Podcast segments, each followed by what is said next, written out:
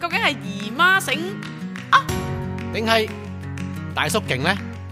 抑或兩個都係？豬頭餅。每星期一次，姨媽大叔傾心理，聽眾快啲過嚟評過你。過你過你過你過你過你過你，好你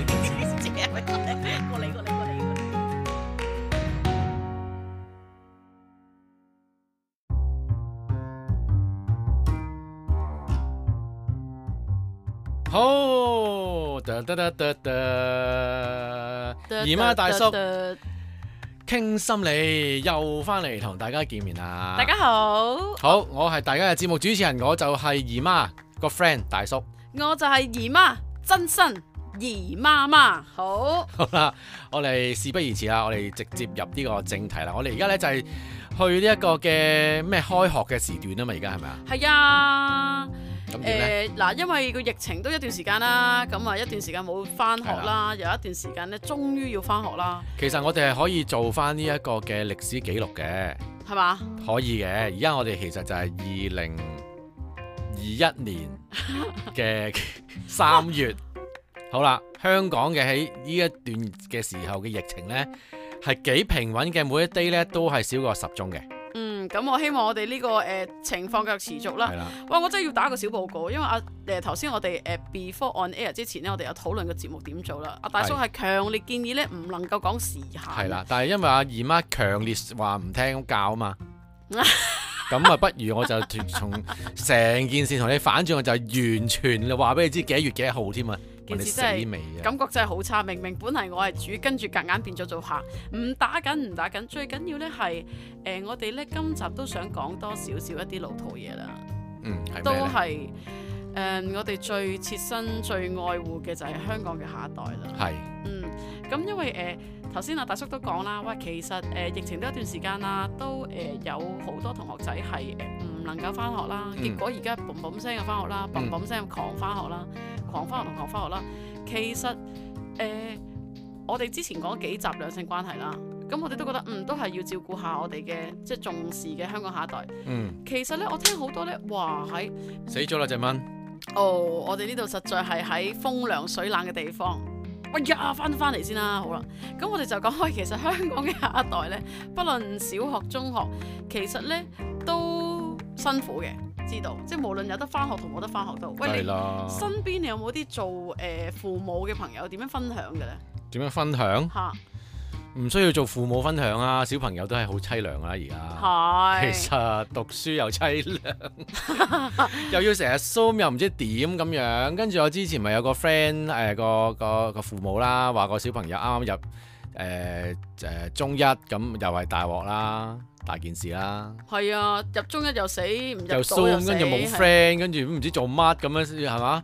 我啲老師朋友又係好大件事啦。係啊係啊，咁啊半年啊，即係。嗯，其實大家都喺度適應緊呢個誒新常態啦，咁樣。但係我見得 anyway，生活都要繼續過嘅，咁係咪？好，咁啊，不如今日講下啦，因為咧我都聽好多朋友講，喂，你哋唔好掛住談情説愛啦，嚟啲實務啲。咁我又真係又真係談情説愛都係好實務嘅。 好，今日嚟啦，入正題，我哋講親子關係。冇錯啦好，因為咧誒、我都聽翻好多調翻轉喎，就唔係父母嘅朋友喎，因為我啲父母嘅 friend 咧通常都仲係好年輕嘅啲小朋友，就主力咧係可能我聽好多誒、做老師啦，嗯或者係做誒、社工同事嘅朋友咧，都會講話其實翻到學校咧，其實都幾多嘢衍生咗出嚟。你估下有啲咩衍生出嚟？翻到學校嗯有咩衍生啊？嗯，咪就係同小朋友相處，佢唔聽教咯，唔聽話咯，可唔可以咁講啊？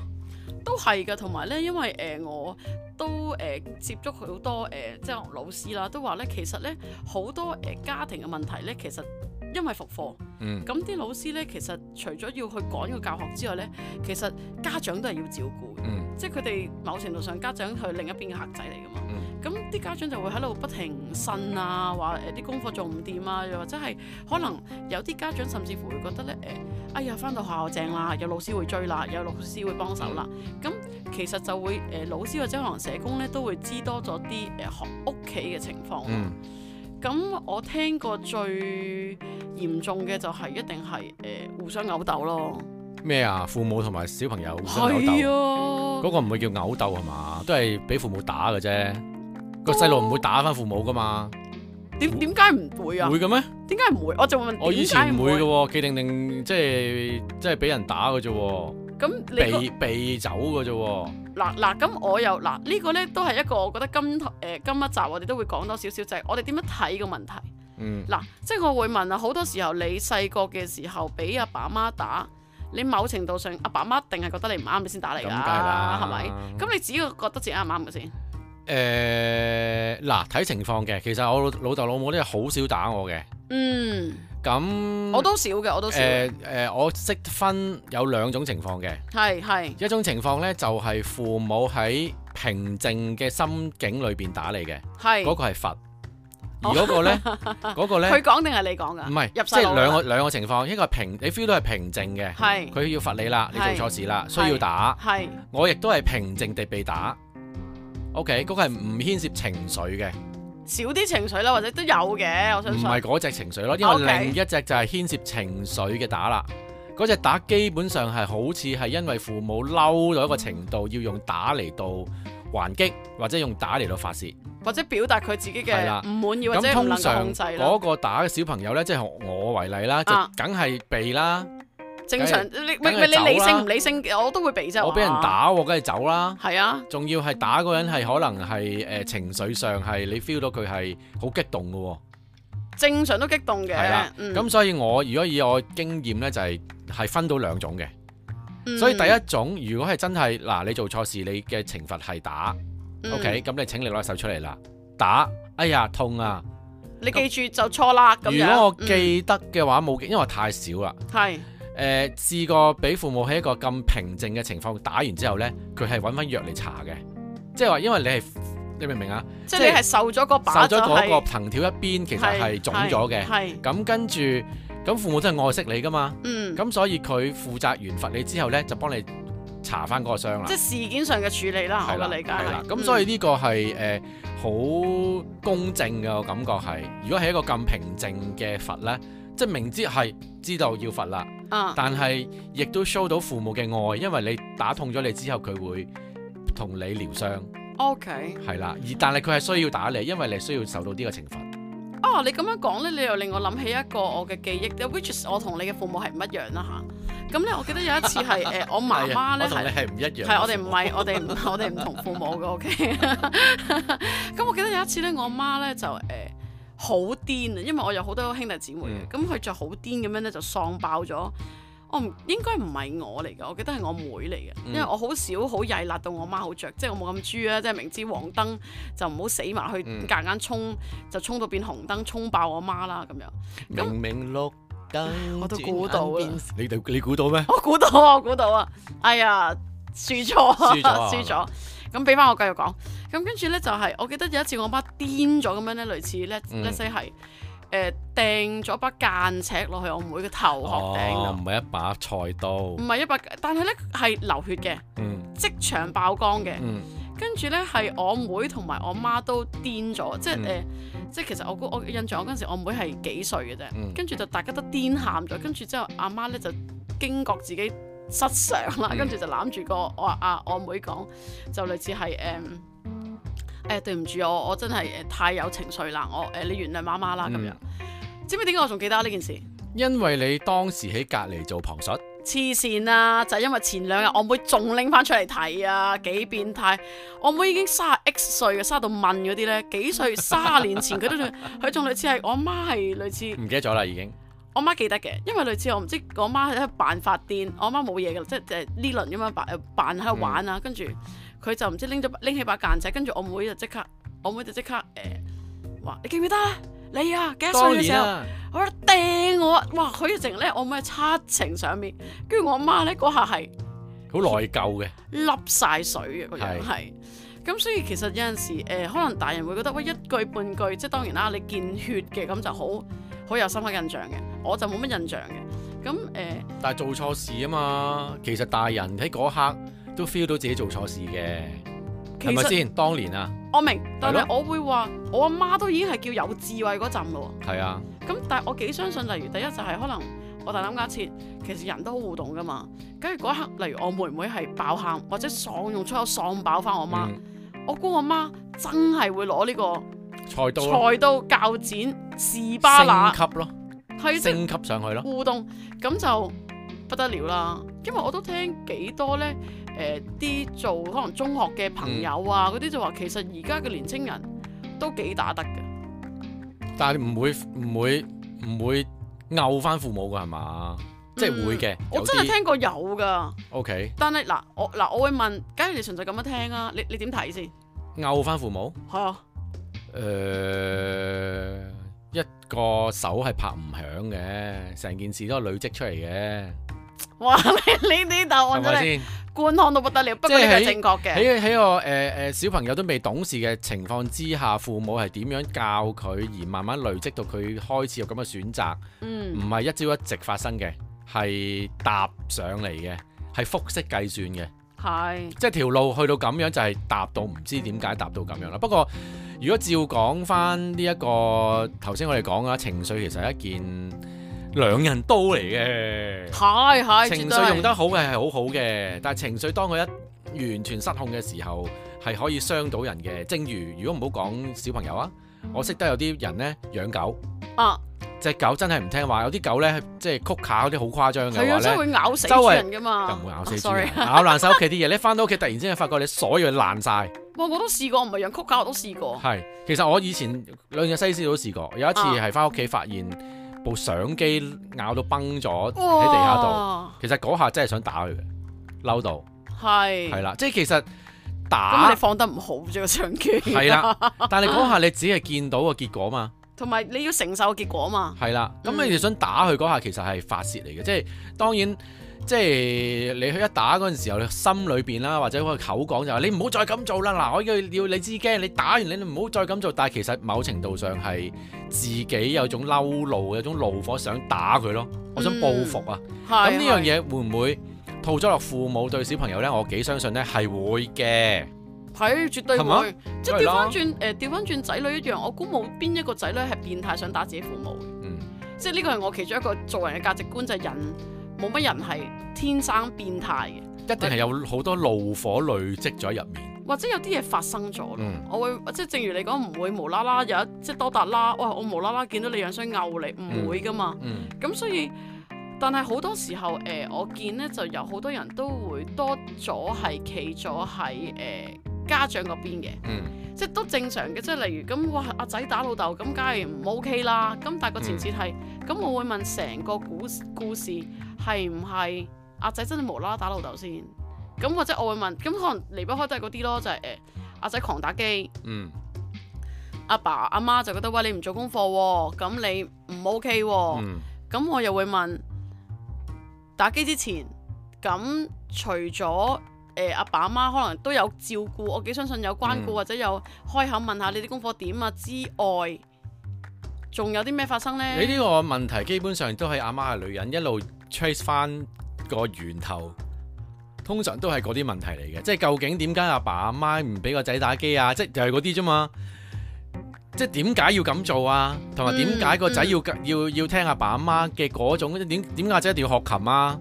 即係其實嚟嚟去去都係好多時都係個出發點都係喺父母度噶嘛。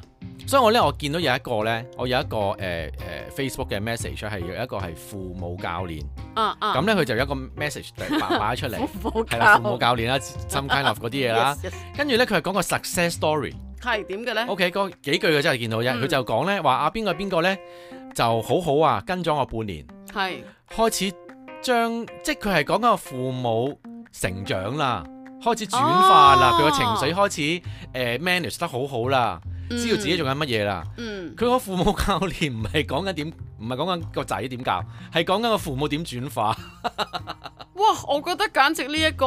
係咪勁？你要偏棄佢啊！呢、個呢、個係非常好嘅教練啊，即係其就實係啊唔係唔係教個小朋友咯。係第啊，一，即係我好多時候有陣時同誒、呃即係年青人誒、呃工作誒、呃都會同同事講話，喂，假如個年青人同你發脾氣，嗯甚至或甚佢打你，即嗯係當然我會問發生咩事導致呢件咁嘅事情發生啦。第二嘅就係、咁你就預設某程度上佢有一個部分係唔成熟噶嘛。嗯嗯咁、你唔係同佢癲啊？嗯嗯即係你假如你係喺一個 higher level 去睇呢件事或者睇呢個人去解決呢件事嘅話，如果你同佢一齊被着情緒揸住啦，嗯或者被佢個思維所即係誒呃牽引住嘅時候，咁你同佢其實都我會話一樣咁低 B 咯。所以其實最複雜嘅喺父母度啊，其實個即係所謂嘅親子關係呢，唔係喺個子度啊，喺個父母度啊， 其實所有嘢都啱啦，咁但係個前設嗱，我覺得做香港人已經都唔簡單㗎啦。咁但係我覺得誒、呃有一樣好好嘅咧，就係、我見大部分香港嘅家長其實都好願意學習嘅，嗯即係誒、呃啊，究竟誒點、樣可以令到個仔女好啲呢？嗯咁我聽得最多有陣時咧，父母講得最多就係、哎呀，阿大女咧呢、呢個咧就 work 嘅，我唔嗯知點解阿細佬咧就唔 work 咯。嗯咁又或者係，唉、我明明咧同阿大女咧就其實溝通得好，用同一個模式啊，嗯溝通得好好、喎。唉、但係咧阿細仔咧就好似嘖點極都唔明啊，嗯或者好似咧同我咧搭唔上嘴咁啊嘛。嗯咁阿、大叔，你你人生閲歷比我高啊，咁你覺得係啲乜嘢狀況咧？所以我哋係要用絕招啦，係咪？ 即係我哋嗱，之前我哋嗰十分鐘講嗰堆嘢呢係真嘅， 但係嗰堆嘢呢唔係聽完之後你就會轉化到嘅，係一個係即係人生嘅鍛鍊嚟嘅。係冇錯。咁但係好啦。點要鍛鍊救先嗯命！啊我而家着火喎嘅時候，咁都要有一啲即時嘅解救，有冇辦法可以令到或你者有冇家庭秘笈和可以諧參考啲呢？下係啦，咁我哋就要介紹我哋 嘅子民性格分析啦。 OK，好啦，咁啊，其實都係大家聽過嘅皮文學啦，開始好多嗯人都會講啦，咁但係呢，都係一知半解嘅，咁啊好似好複雜，亦其實都好多錯誤。誤嘅理論或者諗法。咁、嗯我哋嘗試用一個最簡單嘅模式，令到大家咧了解多啲，同埋可以即時咧，好似可以運用到少少先啦。好啊，咁嗯假如係，不如我講啲悶啲嘅嘢啦。好，簡單啲講少少就係、其實咧，皮文學咧都有二百幾年嘅歷史啦，嗯大部分嘅咧個資訊咧都嚟自歐洲。咁、嗯但係可能好多人都會覺得，喂，咁其實好多誒、呃知識咧都會好強調揾 founders 呢樣嘢，嗯就即係嗯邊一個發明嘅，邊一個發現嘅。咁但係因為呢個知識咧實在係太過廣泛啦，用得嗯包括喺醫學上啦，包括喺性格分析上啦，甚至乎呢個知識咧其實係源於好多個學説，包括係咩咧遺傳學，包括係統計學，包括係誒。嗯心理學啊，心理學所有醫嘢學係啦，搭埋啦，搭埋晒啦。咁所以咧，如果要揾一個 founders 咧，我就話嗯，大叔其實都係其中一個 founders 啦。咁咧，我哋都誒喺睇到唔同嘅 readings 之後咧，就乜嘢啊？創立咗我哋呢一個嘅叫做 Golden Profiling 嘅指紋性格分析嘅一種學派嚟嘅。其實都唔係我哋完全創辦嘅，只不過我哋都係睇前人嘅啲資訊啦，咁將佢即係簡單誒複雜就簡單化啦。目嗯標係為咗乜嘢咧？阿大叔為咗啲咩？係喎，係咗為咗啲咩嘅呢？嗯係咯為，咗改變世界。或者係令到大家可以和諧啲，社會互相可以明白多啲咧。其實個溝通就會其實 drop 一聲咁容易。嗯。喂，咁不如咁啊，你簡單介紹下你嘅誒、嗯即係嚟嚟嚟嚟嚟嚟！係啦，嗱，最簡單最直接喺十分鐘之內咧，可以大致掌握到嘅咧就係咧，我哋將最常見嘅文型咧分咗四款，最常見係講緊大概幾多 percent 啊？九啊五 percent。九十 percent 啊 O K，嗯即係話咧，你撞到身邊九十五 percent 嘅人咧，你識啲四款咧，大致上你已經可以大致分到佢哋嘅類別。冇錯， O、k 而你可以用誒、呃、對應啱嘅方法咧去同佢溝通。嗯，嗱，呢個大前提係講緊你同佢嘅溝通咧比較暢順啲，即係冇咁多障礙，因為對用對嘴啊，對啱對啱嘴嘛，即係捉捉門對捉門，木門對木門，你對啱咗道門啊嘛。係即好係啦你例如係一個明知佢係一個德國人，你同佢講英文其實深刻都可以嘅，不過嗯你識嘅你最用翻德文咯，係啦，哇！嗯呢、個解釋真係好到位啊！係嘛？直接 到直接嚟啦，好，咁我哋呢一套呢，就係、簡化咗嘅指紋性嘅分析呢，就叫 soft S O F H，即係其實四個英文字母，每一個英文字母代表一個形態嘅嗯， S 就係新。太陽型，太陽型嗯冇錯嗯係咩人物性格？等我講，快速講。咁咧呢一個人物性格或者佢嘅性格特質咧，就叫自信、果斷、目標為本、快、狠準同埋理性分析。咁、嗯你一度聽落去咧，其嗯實感官上你就會覺得好似一個 alpha man，佢係好咩叫拗化面？拗翻命仲衰咗咪好就多，好似我咁咯，係啦，即係好勁啊，好勁啦，好野獸啊，好係啦，好 raw 啦， 可能佢要嘅嘢好快啦，佢好清楚知道要乜啦，嗯佢想要乜佢會攞嘅嗯呢個梯隊，而嗯，佢有個兄弟啊，個兄弟叫咩啊？紅色軌道型軌道型 S 咧，其 O 實 orbit， orbit 咁喺香港咧，我哋發現都幾多呢個朋呢個品種嘅朋友，嗯，佢咧相對地你你哋又 feel 下自己係咪屬於呢一個種種類咯，就係咧原理主義啦、情理兼備啦、我行我素，同埋咧都着重私人空間嘅。係冇錯。但誒、呃太陽型同埋軌道型咧係兄弟嚟嘅，即係話咧大家係可以兩溝嘅。即係話有啲人咧，可能好接近太陽型嘅話咧，佢就非常目標為本，非常做事咧好 raw 要反進。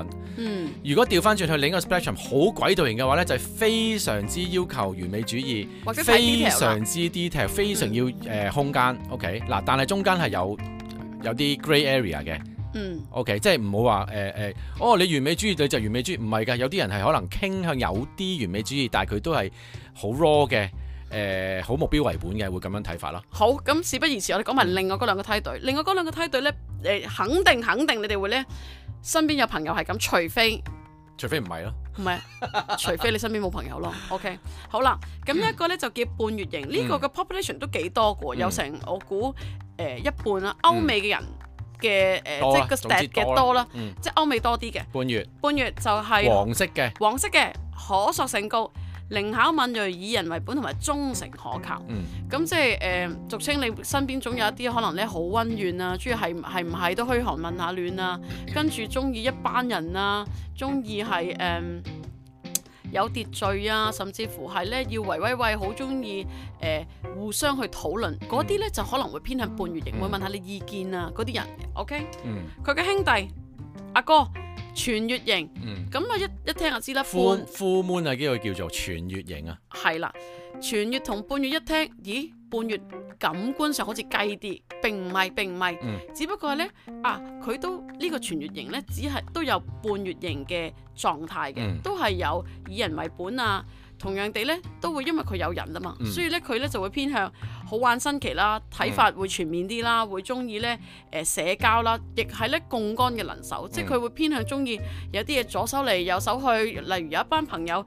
佢去到識新朋友咧，你見到嗰個人咧，好容易打開話題盒子嘅咧，嗯好、大機會嗰啲都係全員型嘅朋友嚟嘅。 OK，即係話咧，其實我哋呢四款咧係兩大類嚟嘅，就係、係啦紅色嘅一類啦。頭先講緊太陽型同埋軌道啦，嗯，呢一類咧就係、以事為本嘅。理性啲嘅感官上 OK，係啦。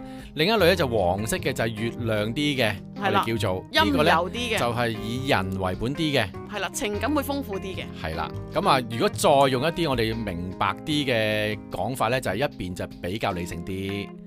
一邊可能係感性啲，嗱呢個係講緊大致睇法，即係唔係完全 exactly 一百 percent 係咁樣嘅。嗯，同埋我哋都講啦，指紋性嘅分析咧，其實好大部分我哋都係講緊。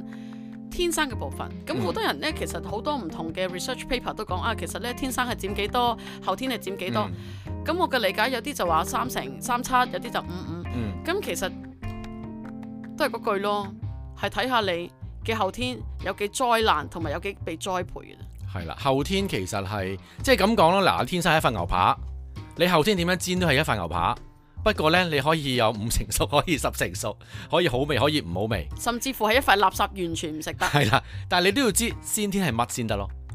係啦，啊，OK，你先天係塊豬扒，你煎極都唔會變一塊牛扒，但係你可以好好味道都可以。冇錯係啦啦，大致啊，大致係咁樣啦。好啦，咁點樣用喺親子關係度呢？唔該啊，姨媽。我呢就咁樣講，嗯第一嗱，先你先聽到頭先講紅色對黃色已經係兩個大嘅梯隊。嗯咁我會話啦，如果例如你同你自己嘅仔女，就首先你要知道自己咩梯隊啦，嗯係咪、咁好自然，當你知道嘅時候呢，或者係一般人，我當冇睇我哋呢一套嘅評論分析呢，其實呢係唔知自己嘅情況底下呢，其實亦唔會知道呢自己係有咩 lens 去睇緊佢。明，即係話基本上你喺要處理同小朋友溝通嘅時候，你都未知自己係乜嘢款式，冇錯，你又要估小朋友咩款式，係啦其，實有兩個 variable 咯，冇錯。亂七八糟嘅機會係好大嘅。係啦，嗱，但有啲家長比較幸福嘅就係、嗯哦，因為始終誒講緊誒皮紋學都係有遺傳嘅部分啦。嗯咦，咪就係頭先嗰個 situation 就係、咦，我同我大女啱 key 啲喎。嗯哦，咁可能好明顯係佢同你嘅性格貼近啲咯，咪嗯啱 key 啲咯。點解嗯容易啲傾到偈咯？嗯咁但係個前設係個仔你老公都有份噶嘛，嗯咁你老公同你係冇血緣噶嘛，咁所以可能有機會係哦佢嘅性格同你嘅老公貼近啲，嗯或甚我哋有陣時做好多誒、呃可能係家庭嘅盤都發現呢係跨三代嘅好指紋好容易係好啦。明解。咁頭先我講啦，第一件事就係其實做父母，正如你頭先嗰個呃家家長教練講，喂，嗯其實知道自己嘅 lens 係好緊要嘅，係因為你冇理由同個細路猛噶嘛。嗯。即係佢蠢，你咪留跟住蠢噶嘛？或者你知道咗自己嘅 lens，某程度上即係好好 aware 到自己咩狀態，嗯你亦都容易了解自己嘅盲點喺邊度。假冇設錯你知道嗱，如果真係純粹咁講啦，黃色誒呃類別嘅即係半月嘅傾向，可能咧情緒會表達豐富啲，或者係嗯會誒容易外顯係啲，啦爆炸性強啲嘅或。者會動不動會容易喊嘅，係啦，如果你 aware 到自己係咁樣嘅話，其實某程度上你之後你煎翻牛扒，你可能會落重藥呢，去照收顧水自己嘅去情收個緒汁啊。或者管理自己情緒，因為其實當情緒無限地爆炸嘅時候呢，任何嘢都處理唔到嘅，即係小朋友又一定爆炸，你又爆炸，小朋友又爆炸，咁可能係要管理個情緒喺嗰方面好少少嘅時候呢，會容易處理嗰個情況咯。我同意。咁嗯但係當然啦，因為我係深黃色嘅，咁我成個盤都係黃色嘅，嗯，咁所以呢，我就會覺得其實情緒都一樣，兩面兩刃刀。嗯當你好爆發嘅時候，其實你係會好破壞性。嗯但係如果你天生嘅情緒係敏鋭啲嘅呢，其實你會比一般人更加 alert，你身邊嘅人需要啦，或者佢一啲狀態你可以提早去作出一啲介入咯。嗯喂，咁講完咁耐講，嗱我哋講咗四款嗯唔同係咯點用呢 texture 啦？點用呢？嗱我哋先講一啲阿媽係女人嘅嘢先。係咁我哋誒、呃都參考咗一啲我哋好常，我同你都好常同好喜歡用嘅 solution focus 啦。咁咧，喂，原來嗰、個我我用咗咁耐 solution focus 咧，我都唔係好懷疑個 founders 咧係叫咩名。係我想讀一次啊，好叫都咩幾名啊？難讀啊。係誒、我去我要我要去一去講誒、呃、廣告先，我先揾得係到。好啦，咁咪廣告先啊。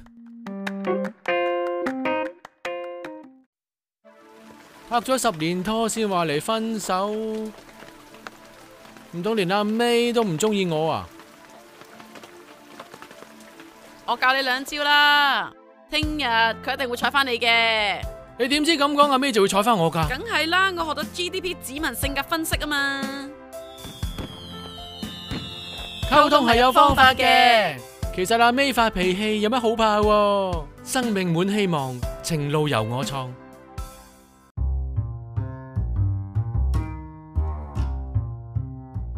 好，廣告時間翻嚟啦，一個咁精彩嘅廣告。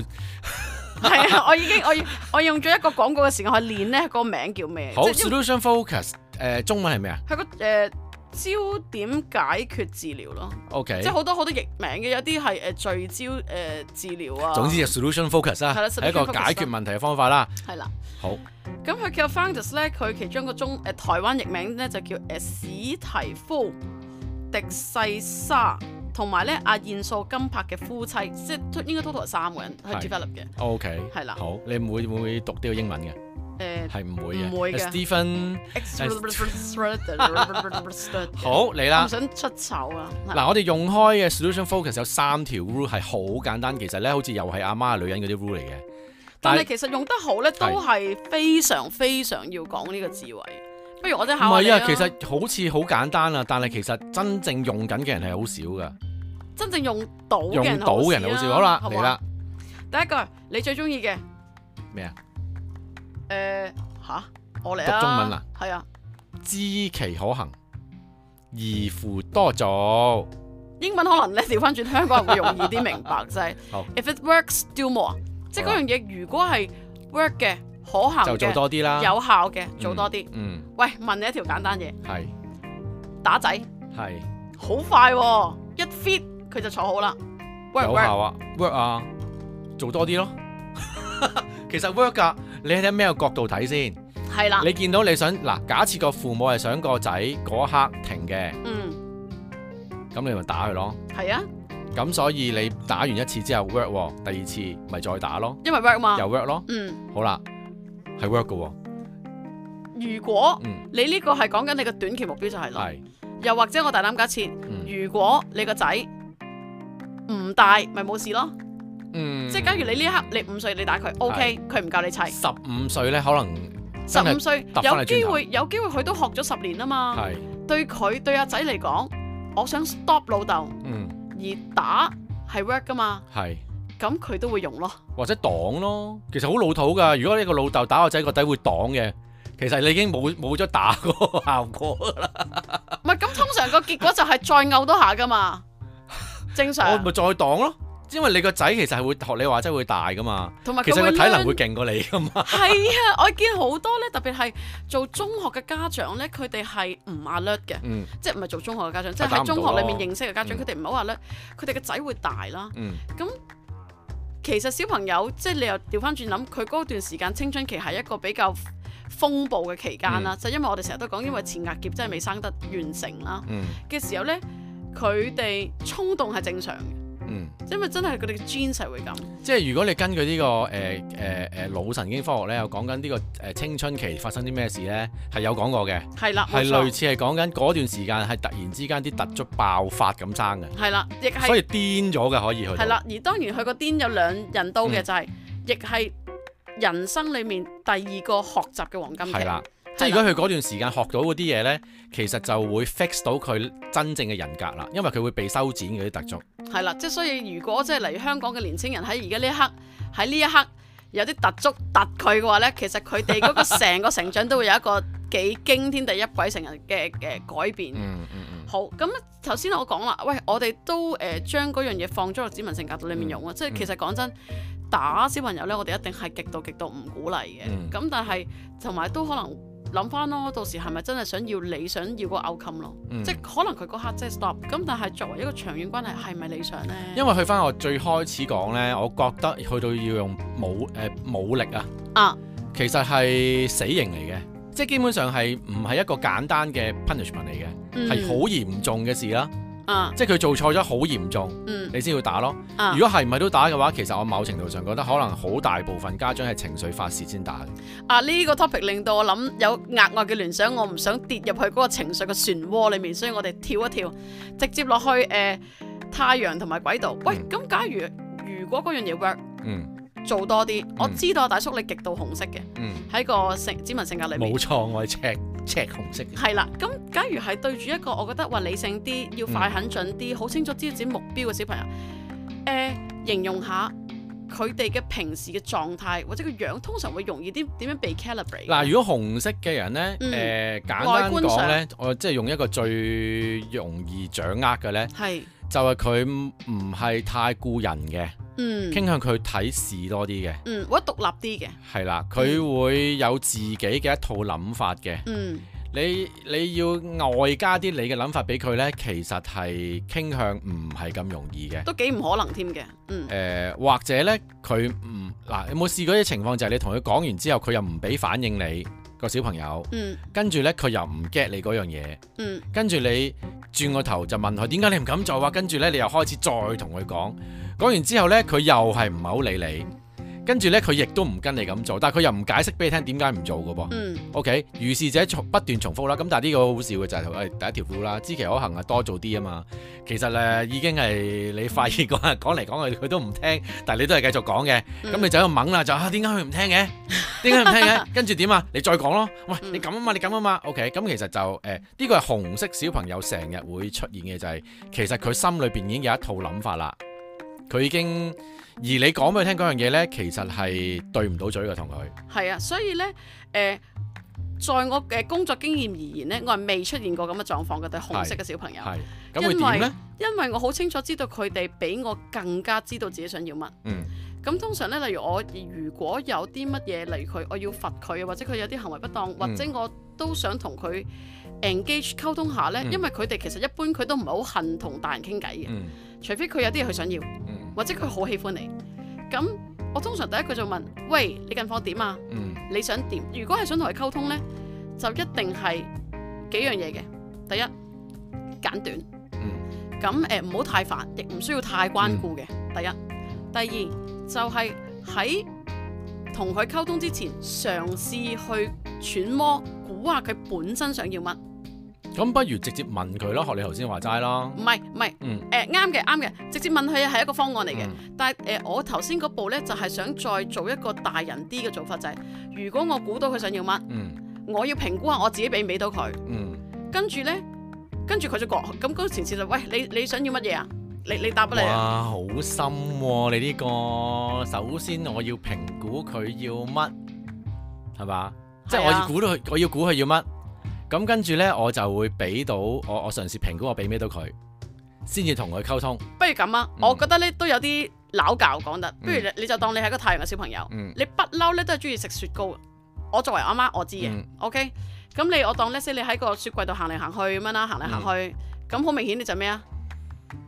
嗯，我想食雪糕咯。係咯。咁但係個前設，咁我就會諗啦，我想唔想俾你食先？嗯因為我係個權力嚟噶嘛，某程度上，咁、我就可能會問誒、例如阿仔，你想食你想做咩啊？嗯，我想食雪糕咯。嗯，但係其實阿媽個心裏面諗嗰樣嘢係第二樣嘢嚟嘅，包括我去佢想做功課。嗯咁不如你做埋呢兩頁數學，我就俾你食雪糕啊！嗯有機會佢嘣嘣聲去做嘅，嗯，OK。即係如果你揸得緊佢嘅目標，而你能夠 fulfill 到嘅話，嗯其實咧對佢嚟講，其實你係不停提供緊你佢需要嘅嘢咧，嗯其實對佢嚟講係 work 嘅。 OK。希望聽眾聽得明啲咁複雜嘅嗱，因為咧，我想講多少少深少少嘅嘢。我中心少少啊，係啦你嫌我複雜心少少啫 OK，OK，我我唔係我唔係嫌你複雜，而係成件事呢，因為你係用緊一個 lens 去處理呢個紅色啊。哦，OK，係係嘅係嘅，我同意我同意。你你係咩色啊？啊黃色， ？OK，你係一個黃色嘅人去處理一個紅色嘅人，因為係黃色頭先講咗啦，傾向好照顧人嘅。係嘅，以人為本啲嘅，所以你基本上你已經估緊阿紅色其實要乜啊嘛，觀察咗先啊嘛，誒誒，我頭先個重點唔係咁嘅，我個重點係想話俾觀眾聽，其實紅色有佢佢想要嘅嘢係。係但同時間你都可以用呢一個點去令到達至到你都可以係，我滿同意足到你個嘅，目我標同意嘅嘅，係，但啦，因為你頭先嗰個方法係用黃色嘅方法做啊，係，啊，調翻轉我係紅色嘅，點如做果我啊你係處理個紅色方法呢，我就直接問噶啦，你唔要係乜？我都會問，我哋就唔會諗我俾唔俾到佢啊，我直接就你中意乜？你你唔唔即係即係我係講緊你喺處即係誒、呃、處理緊同一個小朋友誒、呃用緊都係紅色嘅小朋友啦，嗯但係原來我哋當我哋本身啊唔同 lens 咧，原來我我明哋我嘅明方法都會有出入咯，我理解我理解，或者係啦係根本個着墨點都唔一樣啦，係啦。而嗰個記住小朋友本身係紅色咯，係啊咁樣咯。咁假如係嘅話，咁我哋就喂，除咗頭先我講過嗯講到咁複雜啦，你嗯頭先係紅色，咁你不如話俾誒啲聽眾聽，其實咧有一啲方方法咧好簡單就對到紅色㗎，嗯，係咩啊？狂讚即係首不停稱先讚，首先讚咗佢先，嗯，係啦，做咩事都好讚咗佢先。提高提升佢嘅能力感係。啦，其實一讚咗佢呢，其實佢嘅溝通嗰度大閘呢，其實係開一開俾你噶啦，我嘅經驗係擘大髀咁滯啊，爭啲。係啦。但係簡單啲，因為有兩隻紅色啦，即係太陽同埋軌道啦，嗯，你都係選擇讚嘅時候呢，係讚得呢，誒、暴力讚啦，求其總之係讚個人，哇勁啊勁啊正啊好嘢有你啊掂掂啊，定係讚得呢比較 detail 嘅，就係、你頭先做嗰樣嘢呢，哇真係好好喎做得，你嗰條數呢，哇你嗰啲字咧寫得好靚好整好工整好整齊喎，係啊，係啊，係可以嘅有啲一個選擇去讚嘅。冇錯嗱，嘅即係哇，即係即係雞精班，太陽型嘅就係暴力讚，總之讚佢個人啊，讚佢掂啊，得噶啦，軌道型咧，要靚靚讚，讚到嗰件事有幾靚嘅，藝咁佢術會，讚係啦， 佢就會真係心悅誠服地打開道門俾你嘅。冇錯，好，同埋都要啲時間嘅嗯讚完都嗯 OK 好，咁我哋跳落去第二個 point 啦，嗯都係啦。第二個 point 係咩啊？即係識嘅做得啱嘅做多啲。第二個 point 咧，知其不行，另尋他法。即係如果係唔 work 嘅，嗯，就做其他嘢咯，係好啦簡單。係啦，咁啊誒，咁、到我分享啦。頭先好講咗兩個紅色啦，到誒兩個黃色啦。咁嗯假如係全月型同埋半月型咧，嗱，我俾啲 I Q 題嚟估下。假如佢哋好有情嗯緒，即係因為佢哋都敏感啲啊，情緒主導啲嘅朋友啦。嗯咁佢感情咁細膩嘅時候，如果佢有情緒，咁係咪應該要不停傾訴嘅咧？嗯，佢應該中意傾嗯偈咯。嗯，OK，咁啊，要同佢多啲傾偈咯。如果你係父母嘅話，了嗯，解佢多啲咯，喺個正常嘅情況底因下，為佢係人啲啊嘛。係啦，咁啊，但係調翻轉啲父母有機會轉咗去件事度咯。一嗯二三就去咗你喂，譬如我啊假設啦，我我我誒、呃假設個小朋友咧誒、呃、個成績好差，係翻嚟喊晒。係咁啊，父母可能個選擇就係有啲父母係，喂，咁你下次使唔使揾補習老師啊？誒，使唔使即係不斷同佢解決問題啊？嗯，會唔會呢？有啲可能其實肯個定小會啦，因為你紅色你咪直接用咗紅色 係啊嘅 lens，我終於揾到位入啦。 但係但係原來小朋友嗰時喊緊係需要情緒支援喎。又或者可能原來係個補習班裏面發生咗啲唔開心嘅嘢，嗯嗯令到佢嘅成績有影響咯。嗯呢、個都係其中一個可能會發生嘅嘢啦。嗯，咁頭先我講咗話知其不行就令尋他法則，即係、嗯喂有啲嘢唔 work，咁咪做第二啲咯。嗯即係因為可能有陣時誒、呃全月半月嘅朋友咧，其實 most of the time 咧喺健康嘅情況底下咧，其實佢都中意同朋友分享同埋傾偈。咁、嗯但係正如你講，當佢情緒好泛濫嘅時候咧。嗯其實咧，佢哋咧未必係 all the time 係需要傾偈，係嘅咩？係啊，咁需要啲咩呢？可能係需要個空間啦，因為咧佢哋好受環境同受好受人影響。咁而好多時候咧，佢哋會將個 energy 咧放咗喺出面，嗯即係放咗喺個環境發生咩事，外面發生咩事，少咗咧去照顧自己，嗯咁亦會好容易咧俾出面嘅嘢咧牽動到情緒。嗯咁好簡單，跟住出面立立亂，嗯佢誒、呃、處理唔到、接收唔切或者照顧唔到，好簡單啫，離開一陣咯，俾佢離開一陣。俾佢離一陣，或者佢誒、呃咁如果我係父母，個小朋友係咁樣啦個情緒，咁我應該做啲咩呢？嗯誒、呃你你例如係全月同半月咧，我我偏向嚟我對住半月嘅誒、呃小朋友或者係嗯年青人咧，我就會誒話誒我陪你一陣啦，我開頭嘅時候我會陪你一陣，佢、通常陪一陣或者我會用我會高濃度咁樣接受就啊，你有咩唔開心你誒、呃慢慢啦，你照顧咗你自己先。嗯我會將個 focus 放翻晒喺佢度嘅， ，OK，即係我話俾你聽，我只係一個工具陪嗯你嘅啫，而你係隨時可以差遣我嘅，嗯即係你哦你誒唔、OK，你自己唔 OK，咁你就唔使理我嗯嘅，我陪下你嘅啫。我想講一個咧，絕對係好多人係會犯嘅錯誤啊！當一哦講嚟個聽下半月型嘅人係咁樣嘅情況之下咧，或者佢喊晒口嘅時候啦，啊，咁佢啲父母咧或者朋友啊都好啦，都會講一句啦，唔好喊啦，啊哇最憎㗎呢個係唔好喊啦，冷靜啲啦， 即係死得啊噶，呢個 係誒、一般誒、一般家長都有，不過而家好多家長都唔會咁講㗎啦，即係會好點呢多都會話誒、OK 呃啦，你誒唞唞啦，嗯。唔會再 comments 件事嘅，你唞一唞。我覺得呢個係好重要，因為我都係以前一路見到人喊，我都係第一件事想你唔好喊，我用盡辦法令到佢唔好喊啊。嗯嗯嗯，係啦，我唔知係因為誒、呃我係紅色啊嘅人啦，定係睇電視睇可得能係個多啊文化嘅影響多啲嘅。係啊，即係喊係一件誒、呃出緊錯好嘅事嚟 shameful 嘅。啊，好好好，我我未必好大家驚嘅我未事啊我未必覺得係好 shame 啦，你本身，而係我覺得你喊緊嘅時候咧，係你誒、呃、壞咗啊 嗰下。哇咁得意係啊，嘅即呢個係你你思喊考咧，其實你壞咗啊嗰下。哦 out of surface 啊，個 lift 哦停咗啊，我要 OK 令到你去翻正常唔喊啊。哦，你呢個呢個諗法已經係好錯，係啊，好錯噶。 即係學咗指紋之後，或者了解多咗人之後呢，其實我我而家見到人喊或者自己喊呢，喊啦，你不如喊多啲，喊晒佢先啦，係俾啊，你喊啊，喊係 good 噶，係啊，係抒發緊一啲情緒噶。係啊，因為咧誒，其實呢個只係一個誒情緒嘅表達啦，嗯或者係我會話，即係好多即係讀治療嘅朋友嗯都會話，其實係個身體俾緊一啲 signal 你啦，嗯即係啊嗰啲眼淚其實係可能佢話俾你聽，你有啲嘢要處理喎。嗯有啲嘢你要 take a break 喎之類之類。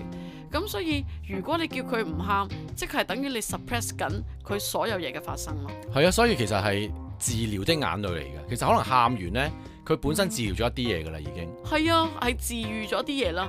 同埋所以我通常我就唔會咁煩嘅，嗯即係你話啊你喊啦，你喊啦，你喊啦。咁即係除非我喺隔離喺個學生隔離玩嘢嘅啫，嗯即係嗯嗯咁通常好快就收聲㗎啦，嗯因為你全然嘅接受係緊要咯。係我覺得件事。係啦 OK，好啦，我哋去到第三條啦，solution focus 最難嗰條嚟嘅。好似個感覺上最難理解嘅系啦，如無破損，且由得他我覺得 對對好多大人嚟講都幾難嘅，因為如無破損，係啦。且由得他。喂，呢個呢，我覺得呢，喺根據 我哋嗰個指紋啊，誒誒軌道型呢，可能係最難接受嘅。軌道型傾向，即係好嚴重軌道嗰啲啊，係係完美主義嚟噶嘛？咩叫如無破損啊？我而家要啲嘢完美啊嘛， 你明唔明啊？呢樣嘢都未完美，我就一定執佢噶啦，誒、你嘅意思係執啲仔女嚟執啲咩啊？執嘢咯。嗱，呢個係講緊如無破損，嗰件事冇爛嘅話，你唔好搞佢。但係佢唔係講緊嗰件事好完美嘅話，你唔好搞佢喎。係係啊！嗰件事冇爛，你唔使理佢㗎，你可以由得佢擺喺度先啦，你唔使特別處理佢先嘅。嗱，我覺得呢一個部分咧係好講誒、幾樣嘢嘅誒，究竟你講緊嘅係個人嗯嘅層面啦。嗯還是係溝通嘅層面啦，即係嗯我哋今日因為講 parenting 啦，嗯咁其實我覺得講溝通嘅層面係更難啦，嗯因為個 point 係第一，如無破損，邊個 define 係咪破損？嗯。即係嗱，例如哇我大膽假設，好你深啊係紅色呢件事唔係因為你今日講 parenting 究啊竟嘛係客觀嘅如無破損定係主觀嘅如無破損呢？係啦，又或者係咩顏色嘅破損呢？嗯即係例如你紅色嘅，你覺得哎呀，我個心即係咁唔舒服添。你紅色嘅，跟住好啦，你點理解我呢啲黃色嘅呢？嗯。又正如你嘅黃色嘅，點理解我啲紅色嘅呢？係啦，而好肯定就大家一定係唔啱㗎啦。係啊，因為我睇你唔順，就你睇我唔順噶啦。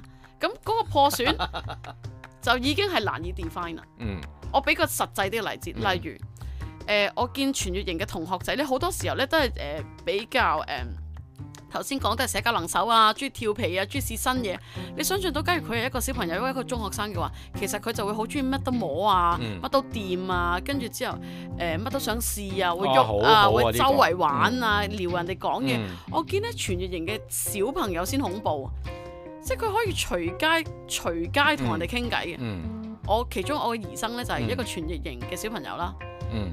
佢係可以任何 Say hello。嗯係啊，佢淨可以咧去糖水鋪咧坐喺隔離咧問個姐姐喂好唔好食？五歲嘅啫喎。我可唔可以試一粒啊？係啊，佢淨夠膽講嘅喎，跟住個姐姐話：嗯，我食過，我叫我一係叫一碗俾你啊，跟住我真係撳住，誒嘅，佢食唔晒嘅，唔好唔好嗯搞啲咁嘅嘢，即係佢對佢哋嚟講係好輕鬆。嗯你諗下喺一個輕鬆嘅環境底下，其實係一個極度天生 gifted 嘅禮物啦。嗯即係喂，即係我個能天生係一塊牛扒咯。佢天生係一塊 喇叭筒咁，周圍可以拗到資源，嗯可以好輕鬆。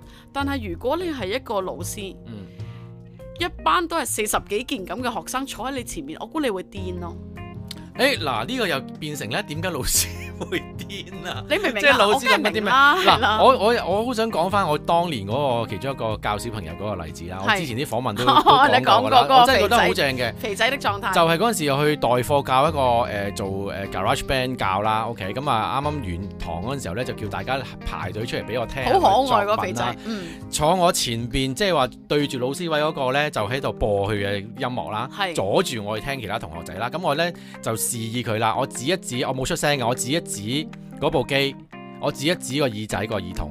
嗯 OK，咁好明顯啦，傻嘅都知啦。其實叫佢戴耳筒聽咯，你唔好係啊播出嚟啦。嗯 OK，好啦，跟住一分鐘之後，我繼續聽到嗰個小朋友咧播歌嘅，係跟住我望一望佢，我已經好嬲噶啦，因為我係哋因為阻你住我啊嘛 disturb 咗，嗯係啦。對跟紅住色嚟呢講好嬲嘅，啊因為 out 係啦 of control 嘛件事，即係你搞錯咪叫咗你戴耳筒咯，跟住係我望一望佢，佢咧係誒指住自己，佢戴咗個耳筒嘅，哦佢指住自己嘅耳筒啊點，解仲有聲嘅咁樣？佢冇插落去咯， 因為你叫我你指住個耳仔耳筒啊嘛，佢咪戴咗咯，跟住咧佢就露出一個咧好好得得戚戚嘅嘅，樣，就直情係即我係要聽咁啊你轉望話，轉咗去啊啊啊！我哋執 audio 啦，我做唔到啦，你哎呀 feel 下啦，嗯哦，我戴我我戴咗大㗎啦咗，咯，係啊。係啊，嗯嗯，不過冇插啫嘛。 咁啦，我第一個反應一個正常大人或者正常老師嘅反應，一定拎出嚟鞭屍啊！哎你玩嘢啊？你細路呢個場我睇嘅喎，我係啊，但係我覺得好都可愛係有情緒嘅，合理嘅，係啦。你玩嘢啊，細路係，OK，佢好真係啦。玩嘢 嘅，跟住我第二秒呢，我真係好 aware 到自己呢個情緒啦。嗯，跟住我就收一收，突然間諗一諗，係佢都幾鬼醒嘅喎，直頭啦，係啦，幾幾有創意喎，幾鬼醒嘅喎。同埋呢，我幾再調皮咯，我再諗埋，我而家教緊創作喎，我教緊音樂，我教緊藝術係喎。啊，佢其實係表現緊佢嘅藝術喎。但係唔係喺個音樂嘅層面咯， OK 啱嘅，咁我所以我嗰下第二秒呢，我係誒、呃有少少串嘅笑喺度岌頭，即 係嗯你好嘢啊死，肥仔即係啊，指一指佢係你好嘢啊咁樣，嗯我就冇鬧佢啦。嗯不過呢，我係有誒、呃停一停，指完佢之後呢，我行翻去，我細我直我直情係好尊重咁同佢講，唔該啊，戴翻耳筒啊，嘈住我誒誒誒聽其他小朋友啊。嗯，佢係話佢又係插翻個耳筒嘅，咪係咯，係啦、因為我尊重佢啊，啱啱啱，係啦，我唔係爆佢啊嘛，呢個係你嘅理解，你用紅色嘅 lens 理解，但係係啦我我用黃色嘅 lens 答翻你呢就係，嗯其實咧佢貪玩咧，佢都需要觀眾，嗯而你做到個佢覺得嗯誒、咦呢、個阿 Sir 都係開明嘅，嗯佢都係誒、你都係啊你都係醒，即係佢覺得自己醒啊嘛，嗯啊你都係醒嘅，你 read 到我，嗯，同埋咧誒你當然你個表達你嗰、個、呃尊重咧係個感官上都係平輩啲，或者係你唔係用一個權威壓落去咧。嗯其實佢會覺得我玩完咯喎，咁我我唔想玩到冇得再玩嘛，所以佢會聽話咯。所以我其實我係唔明點解要用權威壓人咯。其實唔係關年紀事噶嘛，即係點解我大過你咁多，我就可以用權威壓你咯？點解一定要永遠都係要咁做咯？點解唔係可以平排啲討論溝通？先至得出個結論呢？咁當然啦，可能話哦太慢啦，呢件事做得你個個都溝通唔掂喎。或者呢個我會話可以係下山三千字講第八集嘅時候就講就係其實係某程度上都幾我自己覺得啫，嗯幾誒誒關於自己嘅核心自信，嗯，即即係係人類嘅一啲嘢嚟嘅。係一個都幾深嘅探索嚟嘅，係啊即係因為你你好究竟係一個咩狀況而令到你嗯能夠我口講我心呢？嗯。其實係好多 features 可以發生先嗯達至到個效果嘅。好啦，咁呢個如無破損且由得他，仲有冇啲實際例子？即係唔係頭先我嗰個都係，我覺得係似似地嘅。係啊，你嗰個似其實就似地係咯佢其實係冇破損噶，係啊，即係佢唔係 perfect，佢亦亦都做唔到我嘅要求，但係得啦，乜所謂啫？俾佢咯。我估即係可能對 誒誒、其他好同普通家長嘅誒、處理小朋友咧，好多時候特別而家疫情係好緊張啦，嗯即係啲嘢唔好摸啦，摸完要清潔啦，嗯清潔完要抹啦，抹完要點啊？因為可能誒、呃大人會諗好多後果，或者係係用咗佢哋佢哋嗰把尺，好自然就用嗰把尺去度佢哋，或者、嗯喂嗰、個方法我 work 喎，我希望你都快啲 work，而唔使我有手尾啦咁樣我又想可以誒講翻對上嗰個禮拜嘅兒生呢，啊記唔點記得啊？啊？我嘅兒生我唔關你事喎，你嗰個兒生呢，我話俾你聽下，只腳呢，唔小心呢，玩嗰陣時候喺梳化度呢，踢冧杯水啊！如果你記得嘅話，OK，踢冧咗一杯誒、呃有味嘅水，佢唔知噶嘛，你知細小朋友玩呢，啊類似啦，係啦，類似一類踢似。冧咗，跟住父母第一個你做咩啊？你 做咩啊？你做咩踢諗咗？即係我嗰刻，我我我，即係佢個，即係父母就會你做咩啊？即係你又你又你又踢冧晒啲嘢，你又要係咪搞麻煩啦，你又要濕晒啦。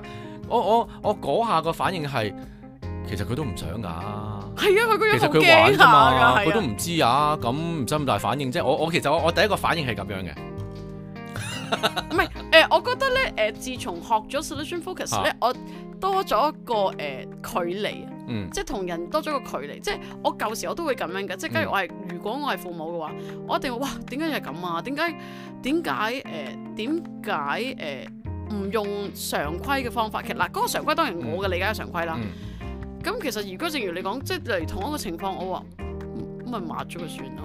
所以嗰個情緒其實係父母覺得好煩啊，要抹係或者令到個件事誒、呃倍大咗咯，係啊，係啊倍大咗而係因咯。為自己，我傾向我我覺得係因為自己嘅，因為咧係嘅你你諗下，如果 as 個父母嗰刻好好好平靜地諗翻個小朋友有冇受傷啊，冇喎、誒係啊佢有冇整污糟啊？可能少少咯，咪少洗少咯咯件衫。有冇誒誒永久性嘅傷殘啦？冇冇事喎係啊喎， 咁跟住甚至乎係跟住你咪温軟啲，咁唔係我覺得都可以 firm 哦，做乜咁嘅？跟住第下咪哦，咁你自己搞翻掂咯，完咗㗎係啊，啦你。自己踢嘅，唔小心咪自己教翻掂咯。因為其實調翻轉誒有陣時小朋友自己犯錯咧，佢哋自己知嘅，嗯或者唔好話小朋友，年青人都係。咁其實佢哋自己裡面都有情緒。嗯嗯，佢哋都會驚，佢哋都會覺得啊，我誒、特別係如果係即係小學生以下嘅小朋友咧，特別 alert 嗯同父母嘅關係。佢、哎呀，我又做錯啲嘢，哎呀，我會做咗啲嘢破壞咗同父嗯母嘅關係，即係佢哎我唔會講噶嘛。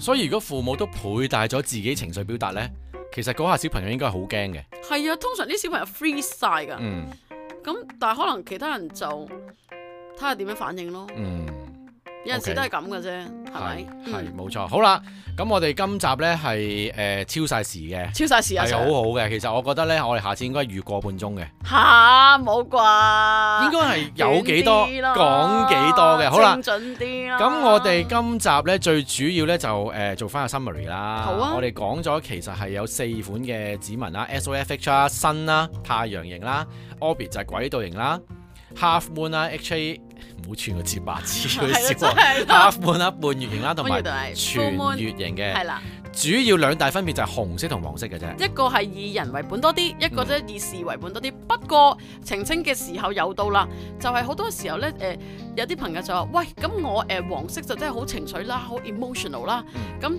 呃、紅色即係冇人性啦，冇情緒啦，誒、完全溝通唔到。嗲其實真係唔係咁簡單嘅，係我哋仲有誒三十五堂可以教嘅。冇咁錯如果大家即係想真正了解得更透徹、去清晰啲，去點樣運用呢個指紋呢？上我哋堂啦，我哋嚟緊有堂上嘅，啊冇 錯，又或啊者我等唔切啦，你哋都可以咧去我哋嘅官方網站係 possibility.me 咧，我哋都有唔同嘅文章啦，以及有唔同嘅 YouTube channel 咧，去誒講解我哋 指紋分析係啲撳翻乜我嘢哋嚟嘅。條 link 啊，係撳啦翻條 link，我哋其實係即係好好係啊，即係一陣係講唔完，即係完全呢一個特效藥俾大家了解多少少嘅啫。嗯好啦，跟住呢，我哋後段呢就講咗個 solution focus 嘅三大嘅 rule 啦。好，咁我哋重複下啦。第一嗯個就 works do more，如果嗰樣嘢可行嘅、有用嘅，多做做多啲，係啦。第二個就 if don't works do something different，即係例如嗯喂嗰樣嘢都唔 work 嘅，即係例如我讚阿仔誒，可能我係咁打仔，阿打仔阿仔唔係好能夠改善到，喂試下新嘢啊。但係呢個特別呢，就係 if it don't work 呢佢唔係叫你誒、呃 do nothing 喎。係 do 佢 something 係 different 係啦喎係啦。改方法喎，其實都要有啲冇錯嘢揾啲方法做喎。OK，第三個呢就係 If it don't breaks, don't fix it。即係係啦冇壞嘅就擺喺度先啦，係啦，又唔或好者搞係住啦。當你想去搞嘅時候，嗯你諗清楚嗰個 breaks 係咪真嘅啦？嗯，好，咁我哋今日呢就。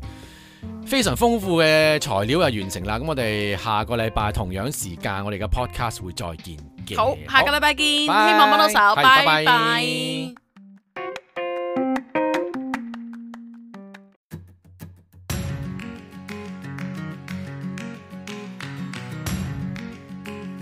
究竟係姨媽醒，定係大叔勁呢？抑或兩個都係？豬頭餅。每星期一次，姨媽大叔傾心理，聽眾快啲過嚟評過你。過你過你過你過你過你過你。過嚟過嚟。